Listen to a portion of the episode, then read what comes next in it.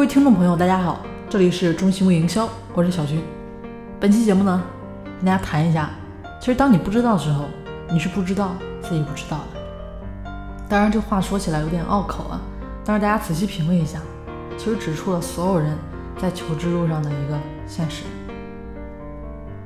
当然，微商呢，我们是不是既要埋头干好眼前的活，也要抬起头来看看整个行业的发展趋势走向？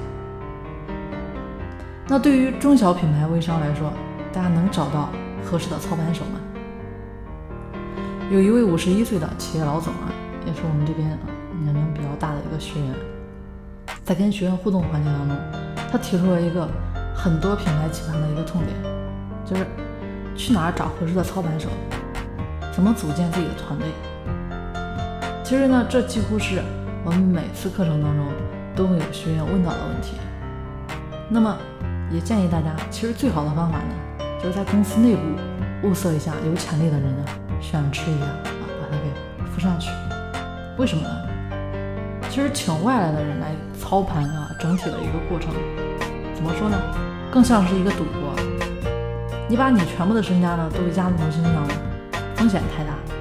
那更合理的办法，就是在公司里面选出真正有兴趣做微商，能认同你的理念。而且呢，能理解你想法的员工啊，当做未来的一个自己公司的操盘手呢，这么一个角色来培养。当然，事实上啊，有类似需求的一个品牌企业也很多啊。那知名大品牌呢，也都是从自身内部开始孵化自己的一个操盘手团队的。他们过去呢，也是惯常思维的一个这么一个推法啊。但是今天进入微商，更多的呢是推广团队、包装人。企业老板呢，不要总是想着找现成的这样的一个操盘手。很多时候，企业的问题就是老板自己的问题。经历过电商的一个起伏，其实今天微商的发展规律呢，跟电商是一样的。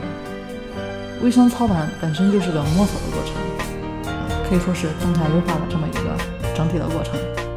那微商呢，其实整个呢核心就是你的顶层设计，只有老板亲自抓才能抓好。所以可以说，老板呢就是最好的操盘手。那我们既然说到学啊，那学习的意义到底在哪里呢？是直接获取知识本身，还是学习的过程，还是学习带来的成果呢？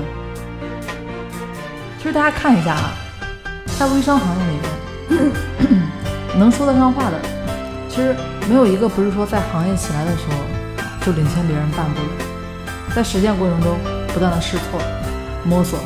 总结啊，在失败中反思。其实思维的改变呢，也确实是最困难的，特别是自己的一个思维。那阻碍你成功的，其实不是你没有知道，而是你头脑中已经存在的那些东西。在传统行业呢，待的时间越久，你的思维也更难扭过这个弯。其实这也就是你本身固有的思维，为什么成了你自己迟迟突破不了自己的一个。